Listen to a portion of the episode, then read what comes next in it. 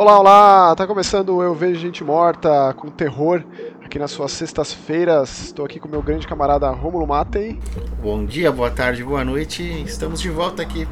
Estamos de volta sempre às sextas, voltaremos sempre para falar sobre terror. Temos coisas separadas aqui para comentar a respeito, falar do que a gente tem visto, jogado, lido e também comentar sobre o que vocês têm achado dos nossos programas, né, das nossas primeiras edições, de como tem sido esse, é, essa primeira, esse primeiro arco, né, essa janela de lançamento do Eu Vejo Gente Morta. É, estamos na primeira temporada, Season 1. Exatamente. E a ideia é ir melhorando, né, melhorando, é, acrescentando coisas novas, as sugestões que vocês têm dado e melhorando o que a gente já fez até o momento, esses quadros, dando uma aprimorada. A ideia é sempre essa. E recentemente a gente teve três trailers de terror que eu acho que vale a pena comentar aqui. E eu vou colocar eles em ordem dos que eu achei mais interessantes, menos interessantes para o que eu curti mais, por assim dizer. Né? Na verdade é uma coisa meio velada entre eu e o Romulo aqui. É, mas quem sabe no final das contas dá certo. Vamos começar com um chamado The Unholy. Esse filme é da Ghost House Pictures, né, a produtora do Sam Raimi. É, que é bem assim inconstante, eu diria, instável. Tem filmes muito bons e filmes muito ruins nas suas décadas de vida aí que os caras se estendem desde 2004. Mas o saldo é positivo, né, Max? Ah, cara, olha, talvez, né? Talvez, porque começou ali com o grito do Takashi Mizu, né, que é a versão ocidental, aí passou por um pesadelo péssimo, os mensageiros bem ruim. Aí teve um 30 Dias de Noite que é razoável, o 2 é um dos piores filmes que eu já vi na minha vida. Pesadelo 2, Pesadelo 3. Aí tem os, os realmente bons, né? O Arraste-me para o Inferno, o, hum, é o, remake, o remake do Evil Dead, que é maravilhoso, o, o Homem nas Trevas, que vai receber inclusive uma continuação. Então esse ano a gente vai ter dois filmes da Ghost House Pictures, né? Aí, ó. Pois é. E teve ano passado uma retomada da franquia é, João, né? Grudge no começo do ano passado, do Nicholas Pessler e tal. Mas então, esse filme aqui, ele é protagonizado pelo Jeffrey Dean Morgan, o Negan, Eterno Negan, que não é estranho a filmes de terror e filmes de possessão também. Ele já fez inclusive da Ghost House, que é o Possessão, que eu acho bem razoável. É, e esse aqui é meio estigmata, assim, meio. Esse lance da, da menina profeta, da menina milagrosa, operando milagres, é, crer é ver e tal. E aí o jornalista que vai vender a matéria para o mundo, vai tentar ver qual é que é, o que tem por trás, se é uma farsa, se não é. E não sei, mas, é um, mas é um, o trailer da. O trailer.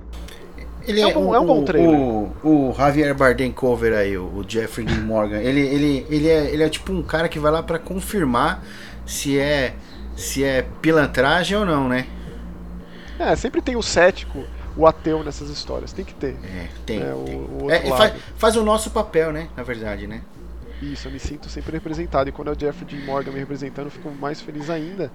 É, mas assim, eu te digo que, cara, por mais que eu tenha curtido, e sem dúvida nenhuma vou assistir e tal, esse lance do monstrinho, sabe? Muito efeito especial, é me, me deixa meio brochado, especialmente nesse tipo de filme, Romulo. Tipo, quando você para e pensa num exorcismo, exorcismo de Emily Rose, por exemplo, que eu acho um filme bom, uhum. ele quase deixa de ser justamente por apelar por rostinho de demônio na nuvem e coisas do tipo. Sabe? O visual, né? Às vezes o que não é visto é mais assustador do que o que é mostrado, né? Ah, cara, dá pra você, dá pra você ter uma sutileza. O Exorcista tá aí, é a cartilha suprema do, do, do, da possessão demoníaca, sabe? Vai nela e que, cê, que é sucesso, não tem. Não tem é, não, é, são, são exemplos, por exemplo, se a gente, se a gente voltar, voltar um pouco é, é, pro, pro bebê de Rosemary, por exemplo, e você perguntar para as pessoas o que, que mais assustou nelas, ela vai falar assim: ah, quando aparece o bebê, mas o bebê não aparece. Entendeu? Então você olha e fala: meu, você é, é, ele é tão assustador que parece que você viu aquilo, mas você não viu. Não foi mostrado. Então é mais assustador do que esses milhões de efeitos especiais que a gente tem hoje em dia aí, né? Com certeza. É muito interessante também pensar, por exemplo, uma saga da Serra Elétrica, dos filmes mais barra pesada que tem, quando na real ele mostra muito pouco. Ele não tem uma serra elétrica entrando na carne, não tem uma evisceração, não tem É, a, a, sugestão funciona muito melhor numa mente perturbada, assim, numa mente é, que já vive os terrores da vida real, é, os horrores do mundo vivo. E por aí vai, dá pra, dá pra devagar infinitamente. Então, assim, esse dos três foi o que eu curti menos, para ser muito honesto, mas ainda assim é honesto. A gente vai botar menos, na descrição. E olha que você é um cara assistir. que ama, você ama a possessão demoníaca, assim como eu. Mas... Ó, eu diria que possessão demoníaca é o meu subgênero favorito do terror. Olha, eu, eu não posso. Eu, eu, eu não posso fazer isso com. Não posso categorizar, porque os subgêneros são tão maravilhosos. Você pega um home invasion, você pega found footage, você pega. Uh, cara, o found footage eu nem, eu nem consideraria um subgênero, mas mais um formato que você pode encaixar qualquer subgênero dentro dele, né? Mas assim, cara, é, o próprio, a própria possessão demoníaca tem filmes legais dentro do formato de falso documentário, de material encontrado e tal. Mas é, é... Ah, é o que eu gosto mais, cara. Exorcista é, meu, é o meu filme favorito, assim. Né? Eu assisti mais de 50 vezes no decorrer da minha vida. E por aí vai. Eu Daí tem. passado. É, é um que eu revisito. Eu também. Eu também. Próximo trailer da lista é um chamado The Night House. O que, que você achou, Romulo, desse trailer? Pô, é, eu gostei, porque eu gosto de filmes que, que tem essa temática de, de solitude, né? Então, é, uma, é um casal que mora numa casa do lago. Se você vê logo no começo do trailer que ela é bem, ela é bem erma, assim, ela é bem no meio do mato. Assim. Casa do Lago, eu lembro do do, é. do filme da, da do Ken Reeves da Sandra Bullock, lembra? Ah, pronto. é bom, é um bom filme, é um filme. É, bom, de, bom, nada a ver, desculpa aí. Ah, tudo bem. Aí é, o cara morre. Tá? E o cara, o detalhe de tudo isso é que quem construiu essa casa foi o marido, foi o cara. Entendeu? E ela continua lá vivendo lá depois que ele morre. É, e ela começa a ficar meio pirando nas coisas, ela começa a mexer nas coisas do marido dela e começa a descobrir alguns segredos por trás da construção dessa casa aí. Ela, ela, a Rebecca Hall no caso, né, que é uma baita atriz, é uma daquelas atrizes que tipo tem uma filmografia vasta e de muitos tipos de filme. Já fez tipo Vicky Cristina Barcelona, Atração Perigosa, Grande Truque e um outro filme de terror que eu gosto especificamente por causa dela, que é um chamado O Despertar. Deixa o Despertar. Você lembra desse? Me refresque a minha memória e a, e a dos ouvintes ele é sobre uma, uma. Ela, no caso, é uma mulher, uma, não vou, uma investigadora paranormal, não deixa de ser, mas ela desmascara fraudes. Esse ah, ela faz o que o Jeffrey Dean Morgan tá querendo fazer no The Unholy aí, hein? Essencialmente, mas é um filme que se passa lá em 1920, depois da, da, da guerra, então tem, tem tudo resquício de, de maus tratos de guerra, né? É, e aí tem, foi aquela época que começou a existir muito aquelas é, mesa branca, né, sessão espírita para hum, invocar, é, conversar o, com os parentes mortos. aí o início do kardecismo tava, tava em alta, né? Em cima Você do pega, sofrimento das é. pessoas. Né? Sim, sim, sim. E sim, aí sim. ela desmascarava. É um filme, é, não é um filme lá muito grandes coisas, mas ela, ela é excelente, cara, no filme. Então. Ela é muito boa atriz. Ela é muito boa atriz. E é isso, e ela pira e ela começa a ver coisas é, e depois a gente é, é jogado para um mundo espelhado, assim. Ela começa a ver ela mesma e um mundo de Rorschach, assim, é. É, Bizarro. cara. É e assim, mesmo. independentemente de você ter curtido essa premissa ou não, de você assistir o filme, o trailer e gostar ou não, eu, eu reforço que você assista esse filme no final das contas por conta de quem dirige, que é o David Bruckner, que para mim é um dos grandes diretores de terror dos últimos anos aí. O cara envolvido com o VHS, que é uma franquia de found footage que eu amo de paixão, sinto falta. Depois ele foi lá pro Soundbound, o Stuffbound também. E ele fez um dos filmes mais legais de terror dos últimos anos, chama O Ritual, The Ritual. Hum. De horror. Não confundir, né, Romulo? A gente tava conversando com, antes. Com Right. The Right, do Anthony Hopkins, que é também o ritual. É, esse aqui é, é, terror folclórico, é de uns amigos que vai, vão fazer um mochilão é, no meio da, das florestas do leste europeu ali, e aí imagine onde vai parar. Excelente esse filme, excelente esse filme. Então esse cara é para manter no radar, inclusive. A, anotem, anotem. Pessoal, quando vocês estiverem escutando o Mais Que Horror, ou Olha Mais Que Horror, então, é, é, é, faz parte do Mais Que Horror, não é? O eu vejo, o eu vejo Gente Morta. Fica com um bloquinho do lado só para anotar as dicas aí. Vocês não vão se arrepender, cara. Ó, oh, é bom dizer que o David Bruckner, que já finalizou esse filme e tal, que tá com, com previsão para julho, né, para ser lançado e tal, ele é um dos nomes envolvidos na, na, na ressurreição de Hellraiser. Renascido oh, das trevas de fato. Clive, Clive, do famoso Clive. Clive Barker, né? Barker. Que vai ser essa, essa, esse Hellraiser da HBO, né? Então, Será que vai ser vai bom? Parar. Ah, cara. Tem Cenobitas no século XXI, não sei, talvez. Eu não sei se eles vão atualizar esse ponto, eu não sei se vai ser é, algo antigo.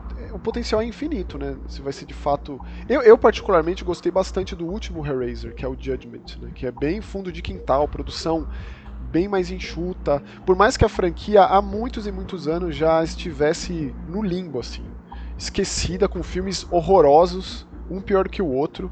Hellraiser, eu diria que é a franquia mais sofrida do terror, mais que Massacre da Serra Elétrica.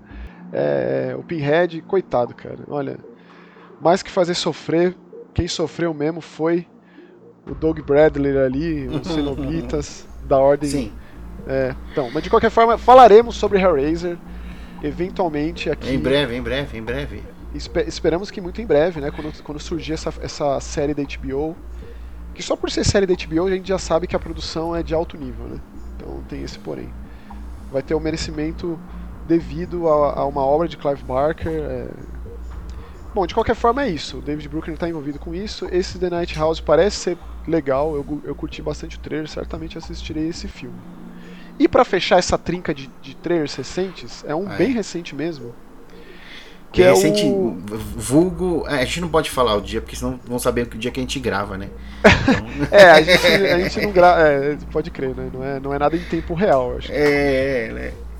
Que é o novo, novo Jogos Mortais, né? O Espiral Legado de Jogos Mortais, que é o nome oficial aqui no Brasil. Pô. É. O que, que você achou do trailer, Ó, eu sou, eu sou fã da série, né? É, acho, acho que o Jigsaw é um, é, um, é um dos personagens de terror, assim, que, que ele, ele meio que mudou um pouco, né? Do, do, de como nós, nós vemos os assassinos, é, principalmente no cinema é, dos mainstream, anos. Né? É, mainstream, é, é, pra cá. Eu gostei, eu gostei da. Eu achei maravilhosa a escolha do elenco, né?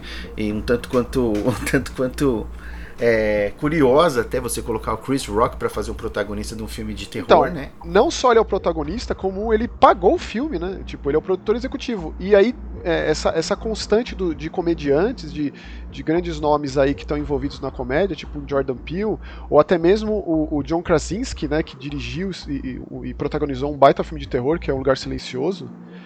É, agora o Chris Rock, revi tentando revitalizar uma franquia que é um dos grandes marcos do terror recentes. Né? É, não tem como negar. Todo o Halloween ali de 2004 até 2010, essencialmente, a gente tinha um novo Jogos Mortais e foi incrível acompanhar isso. Eu gosto bastante também, sou fã.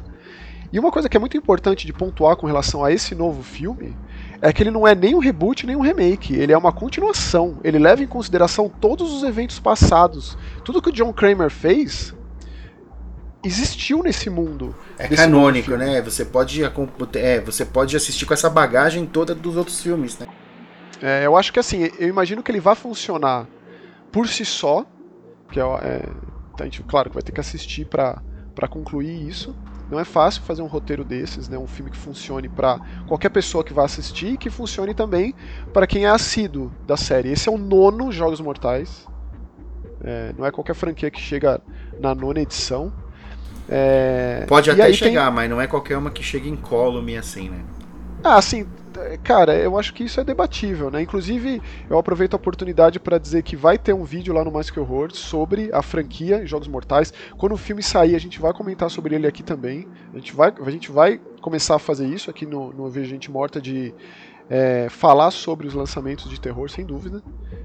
É, quando nós dois tivermos assistido, a gente vai ter um momento aqui para comentar sobre isso. É claro que a situação é excepcional que a gente tem vivido, cinema não é uma opção, é, mas quando as coisas voltarem à sua normalidade, que esperamos todos que aconteça, é, vai ser uma constante aqui no Eu Vejo Gente Morta, a gente comentar lançamento de terror também.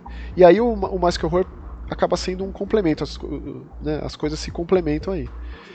Uma coisa que eu gostei é que eles trouxeram o Darren Lynn Bosman para direção, que é um cara que manja de jogos mortais, ele fez o 2, o 3 e o 4. Ele conseguiu pegar a ideia do James Wan e do Leo Enel ali. Sim. E transformar em uma franquia, porque eu diria que só o primeiro Jogos Mortais é um filme começo, meio e fim por si só. Do dois em diante, eles são. É como se fosse uma série de cinema. É uma um série de. spin-off, talvez, um spin-off. Não, nem isso, cara. Eles são. Eles, é, eu digo que são partes, assim, pedaços desse quebra-cabeça, por assim dizer. né? Olha esse quebra. Olha só, trocadilho, rapaz. É tipo isso mesmo, sabe? Os É. filmes eles não, eles não se sustentam, eles precisam da próxima parte, eles deixam um gancho pro próximo filme. Sim. E vai sendo assim. O único filme que é um filme por si só é o primeiro, eu diria. Todos os outros eles são como se fosse uma série de TV, de streaming que seja, só que no cinema, que era muito legal acompanhar ano a ano. Aí depois teve um hiato de muitos anos, teve o, o, o Jigsaw, né? É, que eu não sei se você curtiu, mas eu achei bem razoável, é, nem, nem bom nem ruim, é qualquer coisa. É aceitável, né? Não É, desrespeita, vamos dizer assim, né? Não, não foi um filme é, ruim, assim. é. Mas não conseguiu fazer o que, o que eles queriam, né? A Twisted Pictures ali.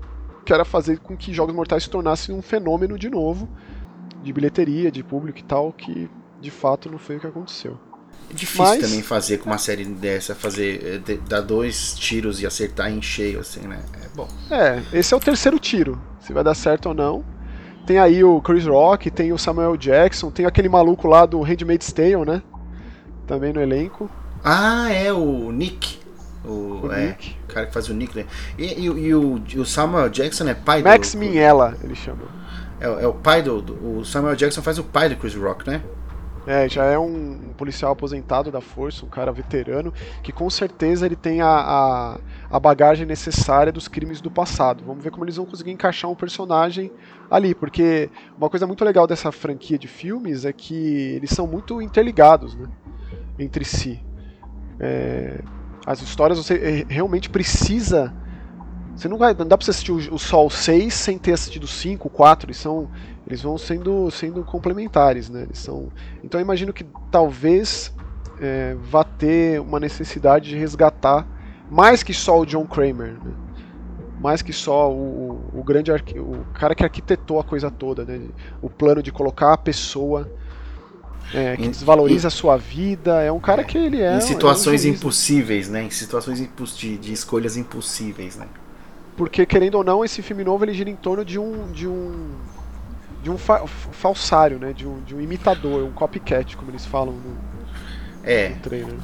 é mas porque o, o, o Jigsaw tá morto já faz um tempo, né? Então nem teria como, né? Exatamente. Bom, então a gente fecha aqui nossa, nossos trailers, as nossas novidades de terror. Que estarão todos os links dos trailers aí na, na, na postagem aí. Ou então, se, Exatamente. se não tiver, dá, dá pra procurar também, né? Não, vai estar, a gente coloca assim, com certeza. Então. E aí, Romulo, o que, que, você tem, que, que você tem feito aí de legal de terror nos últimos tempos? De terror de mentirinha, né? O que que eu fiz? Eu fiz, que eu cê- desgracei minha cabeça, porque eu tava falando com você outro dia, eu falei, "Ei, então, cara, tô querendo ver um filminho aí e tal, daqueles bem pauleira mesmo. Aí eu falei, ah, você já assistiu? Não tem um, a gente, né, compartilha também dessa paixão pelo cinema coreano aí, sul-coreano, né? Vamos deixar bem Uhum. claro. E aí ele falou assim, você já assistiu já o, o puta, um nome coreano? Fala, fala aí, Max. o. Gonjian. Gonjian, que é o seria o mais ou menos o Ele traduziu aqui pra Os- Manicômio Assombrado. Aqui, ó. Haunted, Haunted Asylum. Asylum, né, de 2018.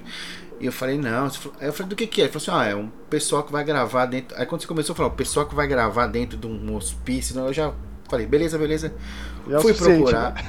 fui procurar, não achei nenhuma plataforma de streaming. Comprei o filme no YouTube, paguei R$14,90. Tá lá. Olha a responsabilidade, eu me sinto assim, imagina ele.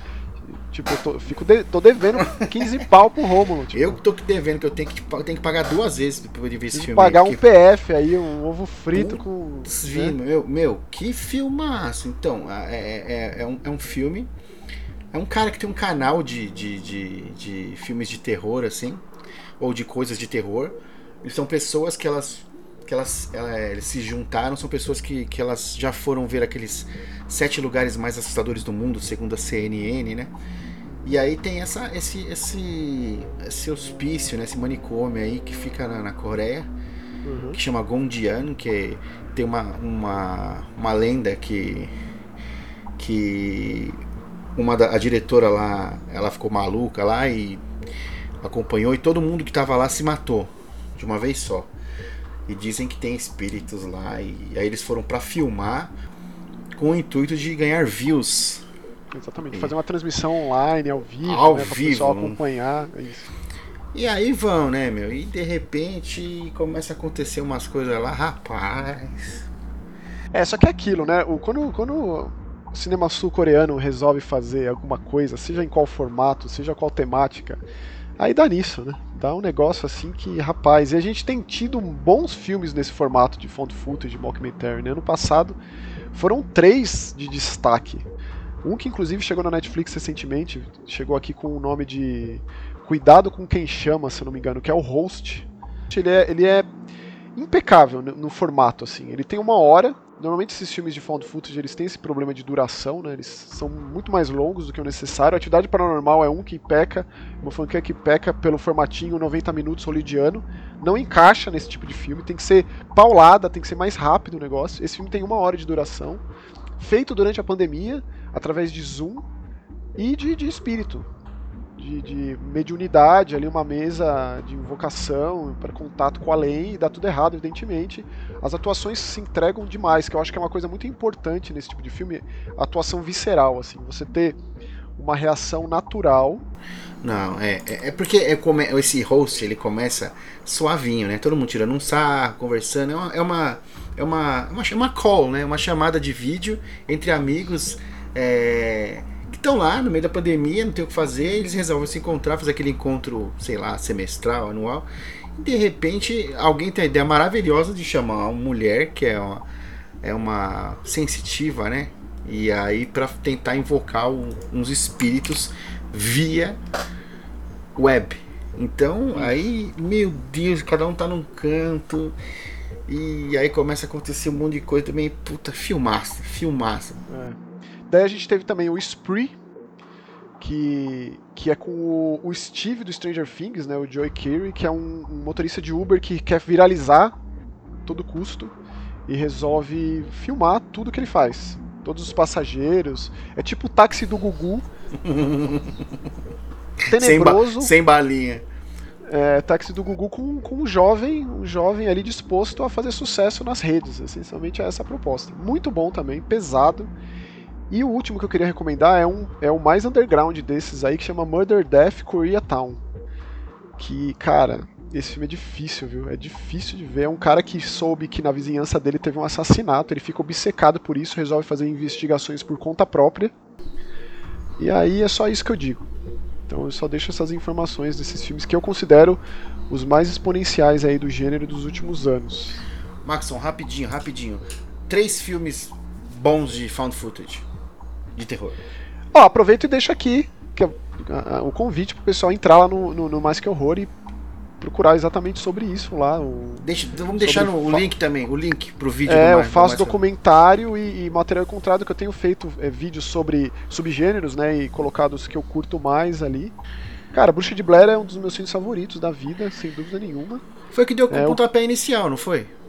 Foi o que popularizou. A coisa começou mesmo ali com o, canibal, o Holocausto Canibal, né? Do. Rogério Deodato, que tem elementos de found footage, é o grande lance por trás do filme. São as latas que dos documentaristas encontrados ali nos cadáveres deles. Né?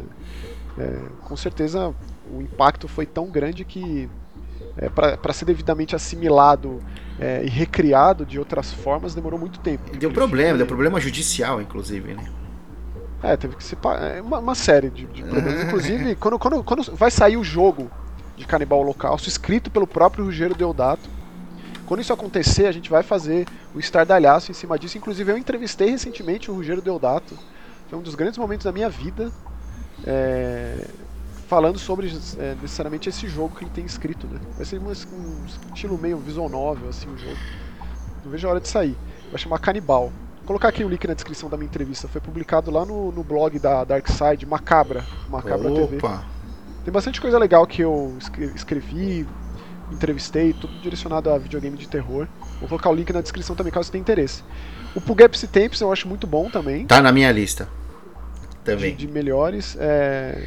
E, sei lá, eu acho que já é um bom começo. Já é um bom, assim, tipo, para se situar, para ver se gosta ou não. E eu, já, eu citei aqui na, nesse mesmo episódio, um pouco antes, a franquia VHS de terror. Que ela foi vendida de uma maneira muito original, né? Ela foi vendida. É, é, é, tem parceria com Bloody Disgusting, né? Que é um grande portal aí, site de terror. A produção do, também envolveu esses caras. Grandes nomes apareceram lá no terror, tipo Adam Wingard, Simon Barrett, o David Bruckner, como eu tinha comentado. Ele tinha um esquema de você. Ele, ele tinha uma estreia digital. Você pagava o valor da entrada para ter acesso a esse filme. Hum. E assim que eles conseguiram arrecadar fundos para fazer o próximo e o próximo e tal.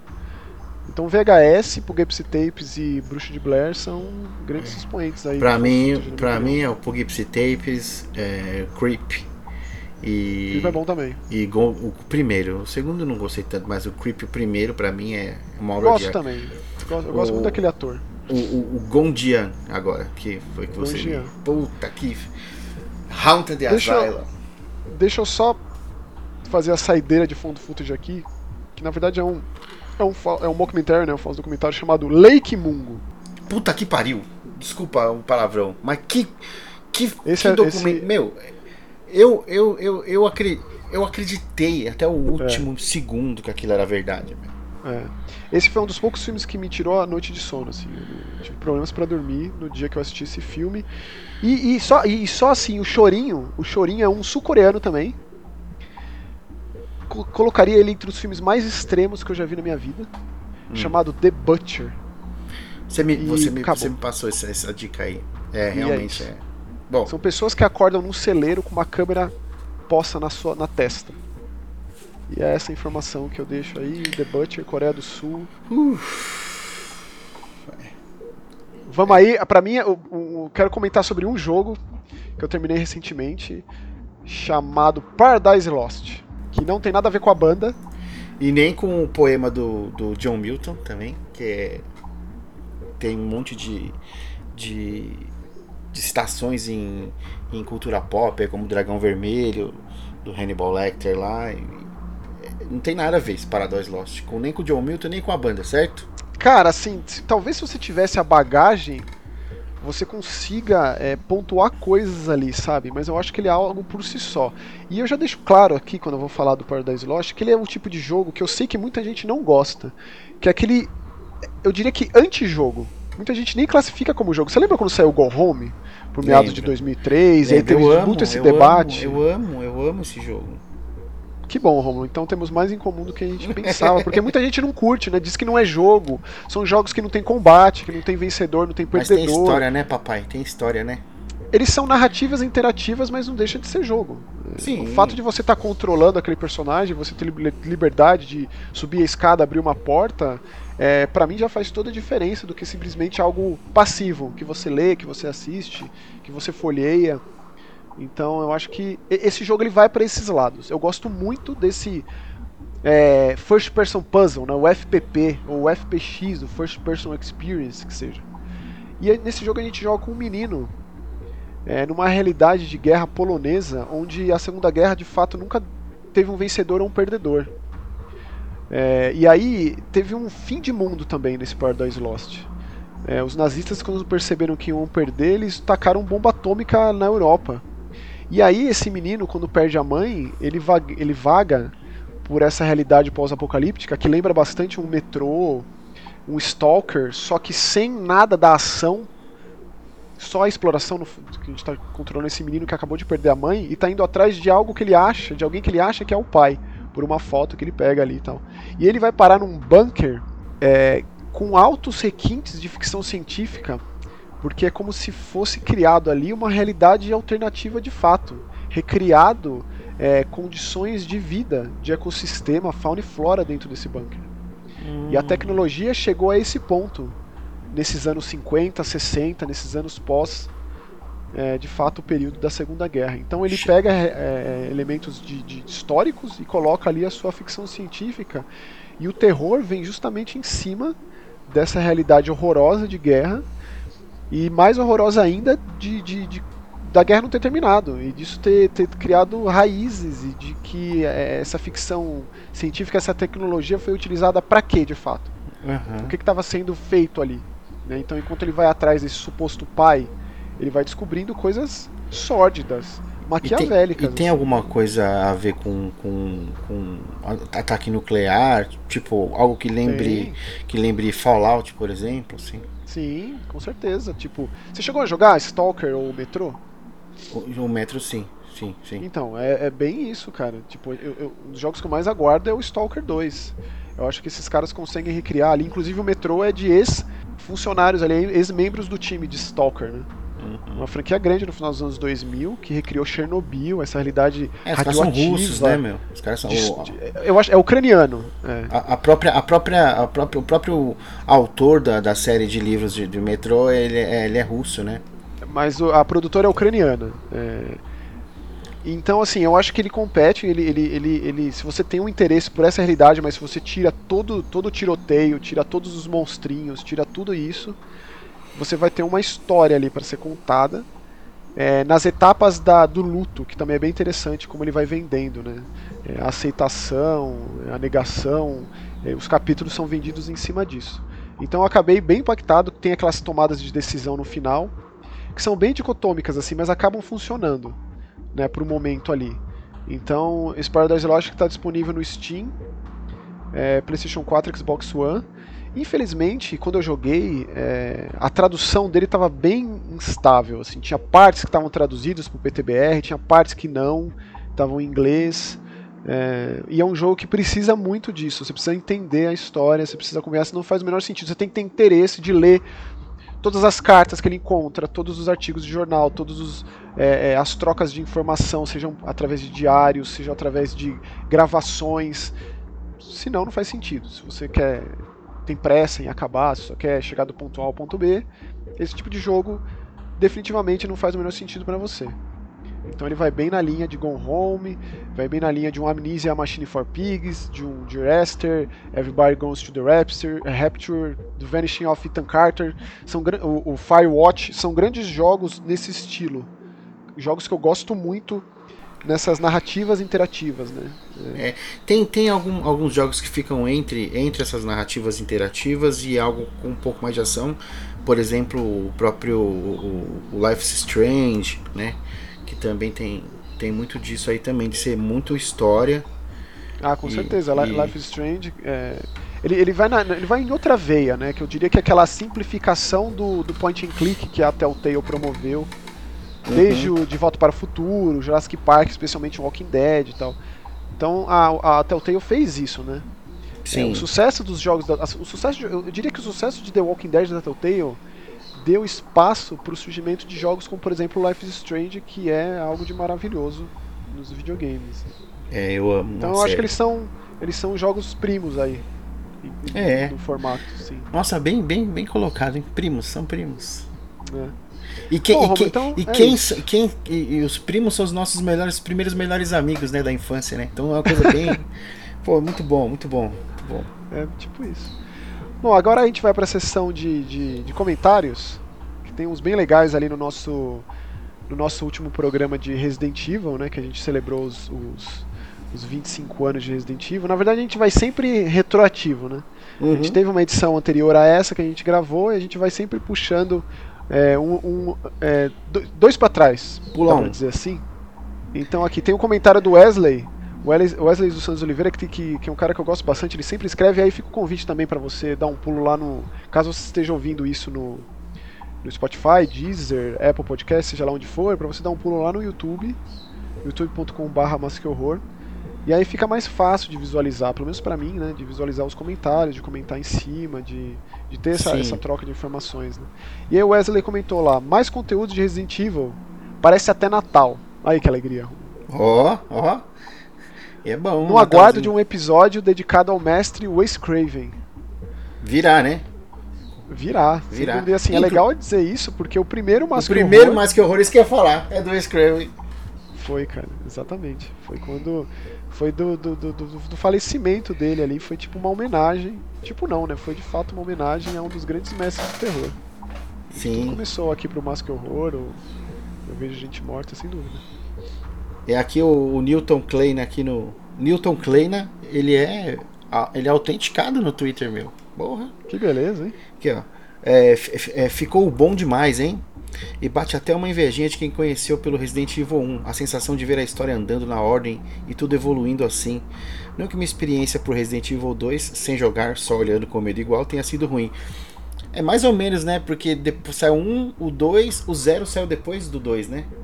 Bem depois. Teve o, teve o Survivor, teve o, o Code Verônica. 3, que a gente, Code não, Verônica. a gente não falou do Code Verônica, Maxon. Não, Romulo, a gente não, a gente não, a nossa proposta não era fazer o catadão da franquia. Mas pra, o Code Verônica é maravilhoso demais para não ser falado. Pra mim é top 3. Pra mim os meus favoritos Porra. é o Remake, o 2 e o, e o Code Verônica. São os Code meus Verônica, favoritos. Maravilhoso, maravilhoso. É, gosto muito também. Ó, tem um comentário aqui do Alexandre Lima. Ótimo papo, gostaria de sugerir podcast sobre jogos indies de terror. É, seria interessante também abordar jogos antigos como Rule of Rose, Obscure, The Suffering, Cold Fear, Kuon, etc. Abraço. Puta, era esse que eu tava querendo falar, que eu tinha esquecido o nome, o Rule of Rose, cara. Da, uhum. da, da a, é, como é que é? Aristocracia do Giz de Cera. Puta, Exatamente. Que jogaço, que jogaço. Eu fiz o detonado desse jogo pra Super Dicas PlayStation. Então, a gente não pode perder esse tipo de oportunidade. Sempre que conseguir extrair do Romulo esse máximo de informação possível, porque assim, eu só não considero o Rough Rose um clássico, tipo, por causa que ele tem aquele combate terrível. Ele, é ruim mesmo. Tudo que remete à ação do negócio é muito ruim, cara. É ruim mesmo, é ruim, mas, mas a ambientação daquele jogo Exatamente. é. A história. E ele é um dos jogos mais caros do PlayStation 2, viu? A, a quem, quem distribuiu nos Estados Unidos foi a Atlus. A Atlus, na geração do PlayStation 2, tinha essa, esse hábito de, de tiragem com poucas peças, né, para ter certeza de que ia vender tudo.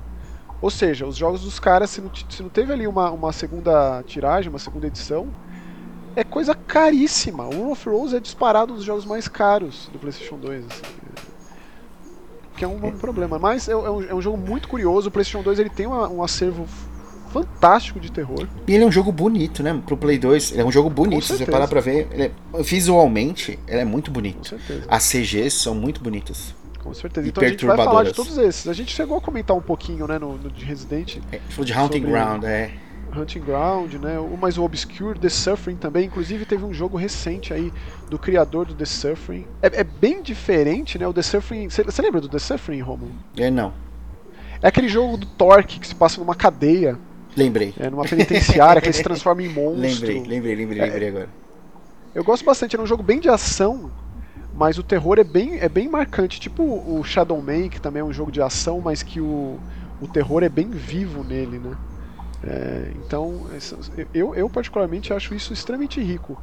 O jogo mais recente do Richard House III, que é o criador do, do The Suffering, é aquele The Church in the Darkness, que vai para um lado bem de Jim Jones, assim, sabe? Bem de, de uma comunidade isolada, as pessoas que desistem da sua vida, que vão morar é, numa realidade alternativa, regida a religiosidade, que tem um, um, um, dito profeta ali que bem interessante, mas bem diferente. Mas falaremos assim, eu acho que é, é muito importante manter viva a memória dos jogos de terror, já que a Sony está querendo apagar a memória dos seus jogos, né? Tipo, puxando o plug do, da lojinha do PlayStation, do, do Vita, do PlayStation 3. É, a gente faz questão de manter vivo aqui essa memória falando desses clássicos do terror. E com certeza Rough Rose, é, Cold Fear. Cold Fear. Com On particularmente me pega pesado porque. Cara, eu fico triste de pensar que a From Software virou só criadora de Dark Souls, Dark Souls de, de é. Sekiro, que é Samurai Souls. É, agora vai vir aí o Fantasia Medieval Souls. os caras se. É, Game of Thrones Souls. É, que são jogos. É, é, é, ela era mais diversificada, cara, sabe? Na época ali de, de um Echo Knight. Ó, você não vem falar mal de Dark Souls com... pra mim, não, hein, meu? Quem sou eu, Ron? Você sabe como eu gosto. eu sei que você ama também. Mas o que eu tô dizendo é que a, a From Software ela, ela era mais cheia de possibilidades. Um, um Otogi da vida, o Togi, é, Ninja Blade. Bom, mas isso aí é um outro papo, né? E, e quem mais? Quem mais tem aí de, de pessoal falando aí, Max? Ó, tem aqui o comentário do, do tal de dizendo que já, já tô seguindo no Spotify. É, a Monique escreveu lá falando inesquecível gamers. Querida, meu Deus, querida. vocês falando de, me, de mim, meu Deus do céu. Olha que alegria ver a Monique. A alegria é a gente poder ter uma, uma curadora de uma série tão maravilhosa como essa no Brasil, né? Pô, isso é incrível. Sorte a nossa, né? Eu sempre sorte a nossa, sorte a nossa, é. isso mesmo. O Aikau também sempre escreve lá no, no Mais Que Horror, fico sempre feliz de ver o comentário dele. Escreveu aqui um. Preciso comentar aqui, caraca, que, que episódio sensacional, me trouxe ótimas lembranças e vou contar aqui meu amigo Max. Em 1996, meus pais saíram para passear e ficou eu e meu irmão mais velho. Eu tinha 8 anos e meu irmão 13. Os amigos dele trouxeram até nossa casa para esse show e falaram: temos um jogo insano, revolucionário para vocês verem. Quando eu joguei aquilo, meu Deus, eu fiquei maluco, foi paixão à primeira vista. Minha família não tinha condição de comprar um PlayStation 1 isso, e só fui ter um em 2002. A primeira coisa que comprei foram os jogos de Resident Evil que até então só tinha testado dos amigos do meu irmão.